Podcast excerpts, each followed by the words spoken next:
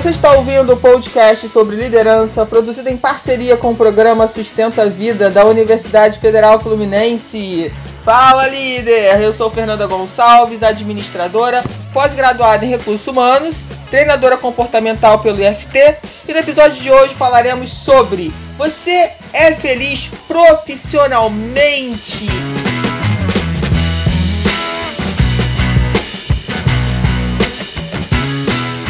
Claro que para eu trazer esse tema, eu trouxe um super convidado que já quero te dizer que se você não assistiu o podcast anterior, por favor, depois vá lá, porque nós também estamos falando sobre felicidade, mas esse especificamente a gente vai falar sobre a vida profissional, tá?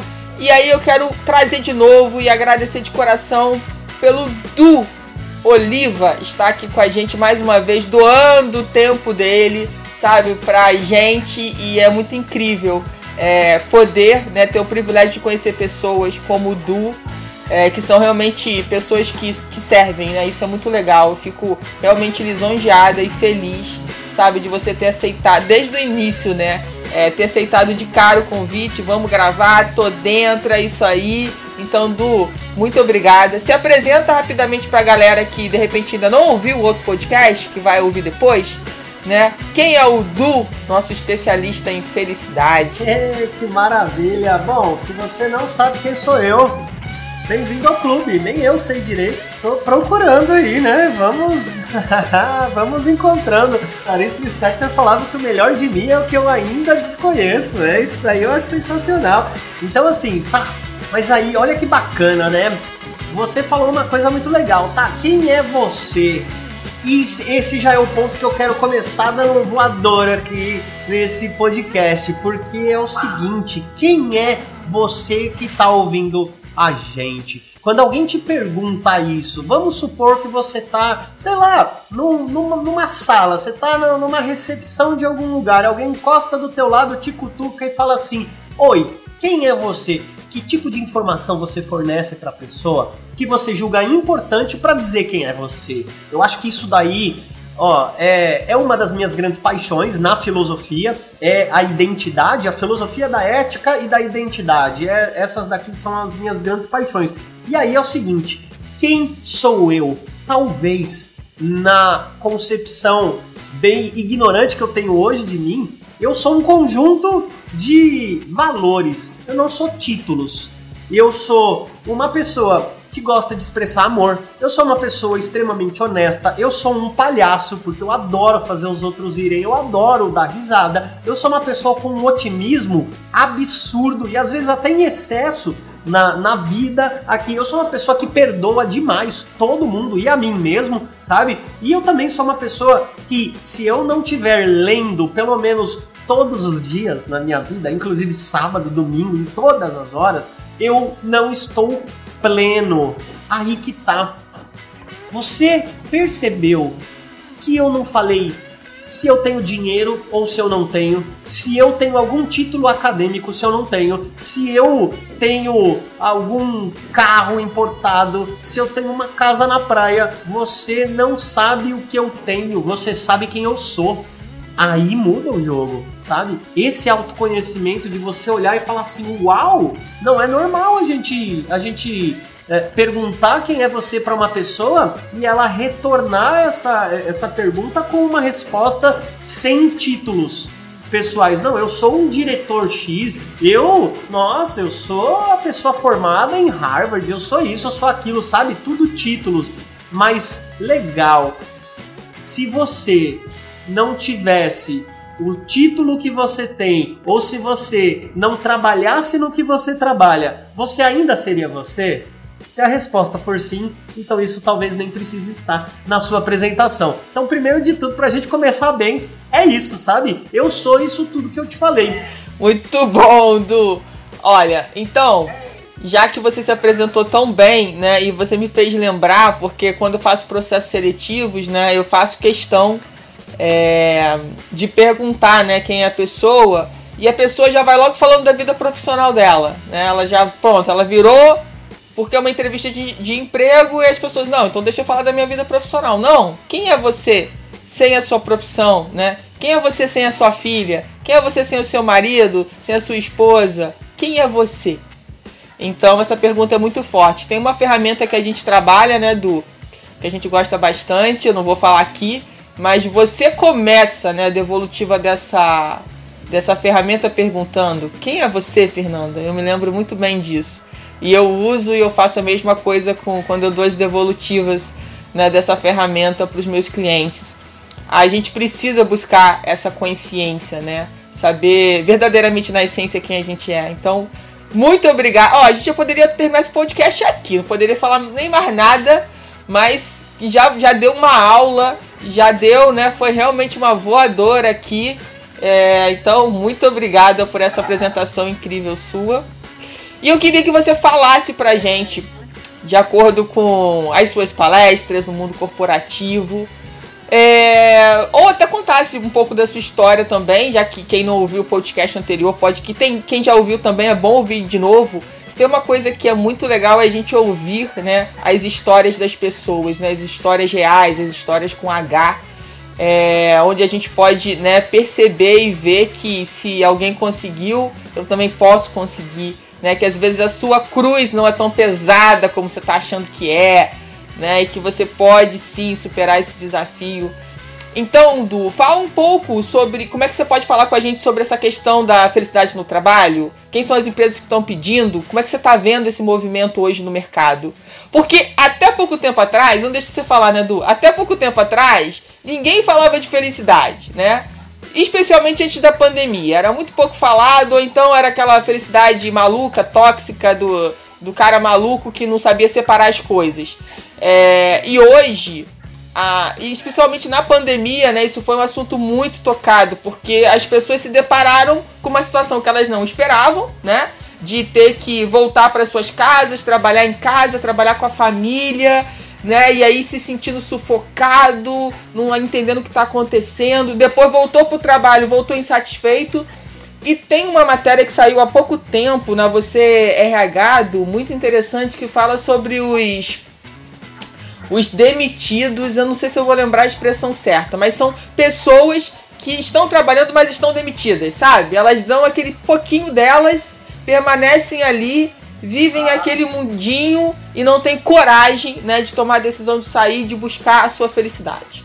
Então, com o microfone duplo, porque senão ele não fala, gente, eu não paro de falar. Diz aí, discorra pra gente sobre essa questão no mundo corporativo. Legal demais, assim, eu tenho uma grande felicidade de ser procurado por algumas empresas, algumas multinacionais, empresas muito grandes, para o quê? Para é, começar a apresentar uma coisa que os executivos, ou na realidade a galera da RH, né, que é muito sagaz aí, já começou a entender isso daí há, há bastante tempo. O que? Vamos parar de focar em dinheiro e focar nas pessoas? Para de focar em número e comece a focar em coração, em ambiente. Por que será que desde sei lá quanto tempo a Google investe em bem-estar dos, dos funcionários ali, grandes empresas, né? Eu fui chamado para trabalhar na Google, na em Mountain View, na Califórnia e tudo mais, e assim, eu dei uma, uma bela pesquisada antes sobre como que era o, o esquema. Claro, eles, por uma parte, eles têm uma cobrança muito forte. Eles falam para você, você que se vira, não tem horário faça o que você quiser, mas você tem que entregar o que você precisa entregar, senão, tchau para você, ok? Mas eles te dão todo o ambiente para que você floresça, eles te dão todo, tudo aquilo. Então eles entenderam que quanto mais eu tirar o olho do dinheiro, não que tenha que tirar completamente, senão uma empresa não sobrevive, mas quanto mais eu tirar um pouco esse olho do dinheiro e focar nas pessoas, no bem-estar das pessoas que são minhas colaboradoras que estão me ajudando a cumprir a missão de vida da minha empresa. A minha empresa existe por uma missão. E, e, se eu não ajudar as células que constituem esse ser, esse organismo, essa pessoa jurídica, cara, eu estou sangrando a minha empresa. Então, o que, que aconteceu? Começaram essas empresas, principalmente essas daqui que eu tenho um contato, que eu tive contato por dar palestras com elas e tudo mais, é a galera do RH que é bem antenada a isso, começou a falar assim: gente, vamos ver ao invés de tentar forçar alguma coisa ou, ou criar metas mais altas para os funcionários, vamos ver o que eles querem, vamos ver como que a gente pode deixar esse ambiente deles mais favorável para que o desempenho deles cresça. E aí, com a ajuda da filosofia e a ajuda também, principalmente da psicologia positiva, onde eu já dei aula em mais de 12 países desse assunto, que é a ferramenta principal deles, que é forças de caráter, as empresas passaram a entender como elas podiam ler mais a fundo a característica ou as características dos colaboradores e posicionar nos lugares onde eles mais florescem. Por exemplo, essas forças de caráter, elas são meio análogas ao que antigamente os filósofos chamavam de virtudes ou valores morais, alguma coisa bem análoga, não é igual, mas é parecida. E aí, o que, que aconteceu?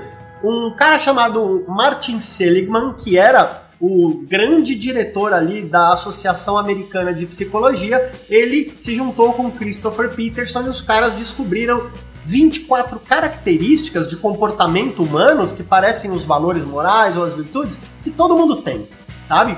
E aí, pesquisas científicas, uh, eu tenho uma pesquisa que eu separei aqui de 2016 feito por alguns desses caras da área da psicologia positiva que falam assim: as suas cinco maiores virtudes, valores ou forças de caráter, elas foram o maior contribuidor para o desempenho no trabalho, aumentando o comportamento de cidadania na empresa, menos comportamentos contraprodutivos e contribuiu para maior senso de significado e engajamento no trabalho, ou seja, a pessoa que entendeu os cinco maiores itens onde ela floresce e os líderes ou gestores posicionaram essas pessoas nesse ambiente onde dava para ela florescer, elas tinham mais desempenho no trabalho, menor desligamento. A Associação Gallup já fez várias pesquisas sobre isso.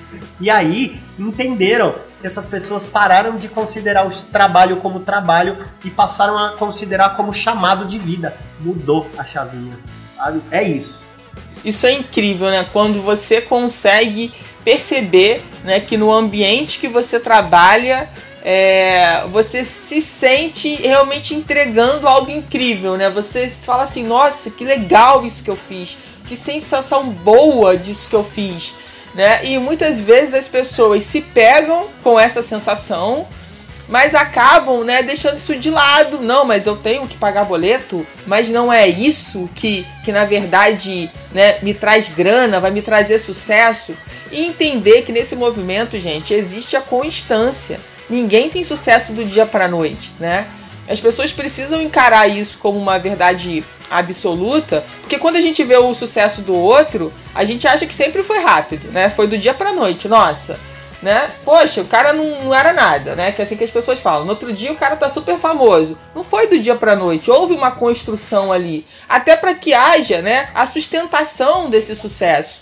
Quem, porque quem construiu do dia pra noite porque acontece, não vai conseguir sustentar, vai se perder no meio do caminho. Mas quem soube fazer isso com sabedoria vai conseguir sustentar né, esse sucesso.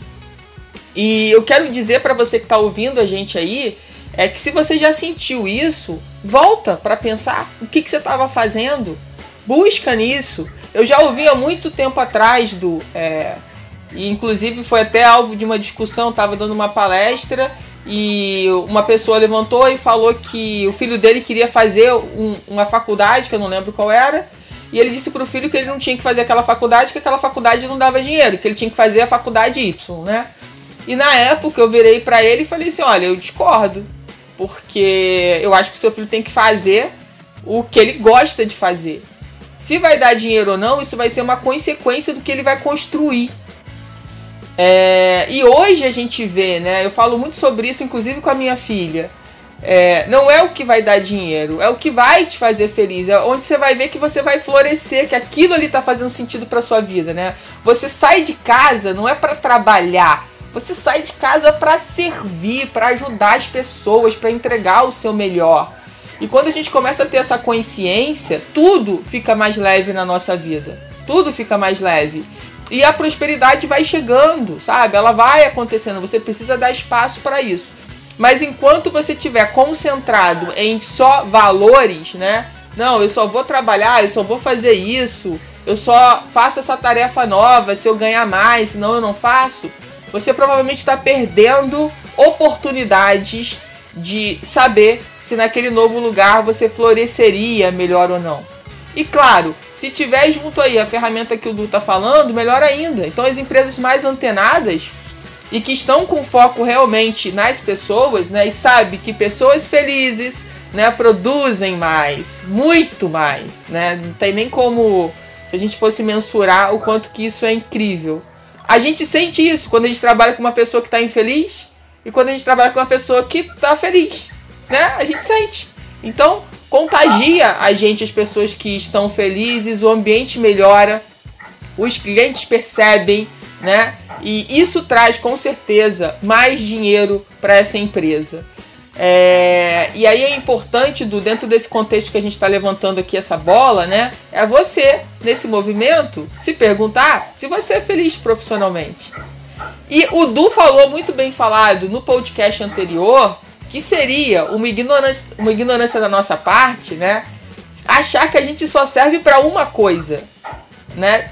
Botar nossa energia só em uma coisa. Então eu queria, Du, que você falasse mais um pouco sobre isso, porque, por exemplo, pessoas da minha idade, né, 40 mais aí, é, vieram de uma cultura né, de que os pais se aposentaram numa única profissão, fizeram aquilo a vida toda. Né? E isso que era o bonito na época. Aquela pessoa que entrava naquela profissão e morria fazendo aquilo, né?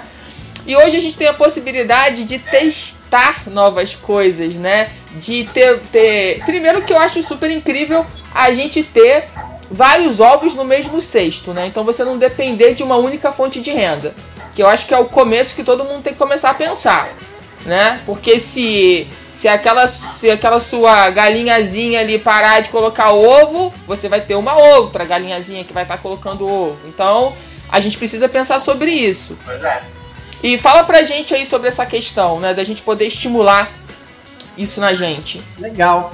Uh, eu acho que um pouco antes disso, eu gostaria de lembrar um livro que eu li maravilhoso do pai da inteligência emocional, considerado hoje em dia, que é o Daniel Goleman. E ele provou cientificamente, através de várias pesquisas ali registradas que ele colocou nesse livro, que, o que? Que as pessoas de maior sucesso não são as pessoas que têm mais QI, são as pessoas que têm mais inteligência emocional. Aí a coisa muda. Você já reparou, porque ele levanta essa, essa provocação no livro dele, você já reparou que muitas pessoas de altíssimo nível intelectual trabalham para pessoas que não têm esse nível intelectual, que são bem, bem inferiores nessa capacidade intelectual, mas sabem lidar com pessoas, com as situações, com pressão, não estouram, sabe? São mais equilibradas. Por quê? Porque o que te gera sucesso é a inteligência emocional. Segundo Daniel Goleman, pai da inteligência emocional, a aptidão mestra disso tudo é você conseguir resistir a impulsos. Então, isso daí é uma grande coisa muito legal nessa área empresarial. Outra coisa, eu Queria te mostrar aqui, ó, uma, um estudo da organização Gallup, né, que são os caras lá nos Estados Unidos. Eles fizeram uma análise de três anos de engajamento de funcionários que estavam usando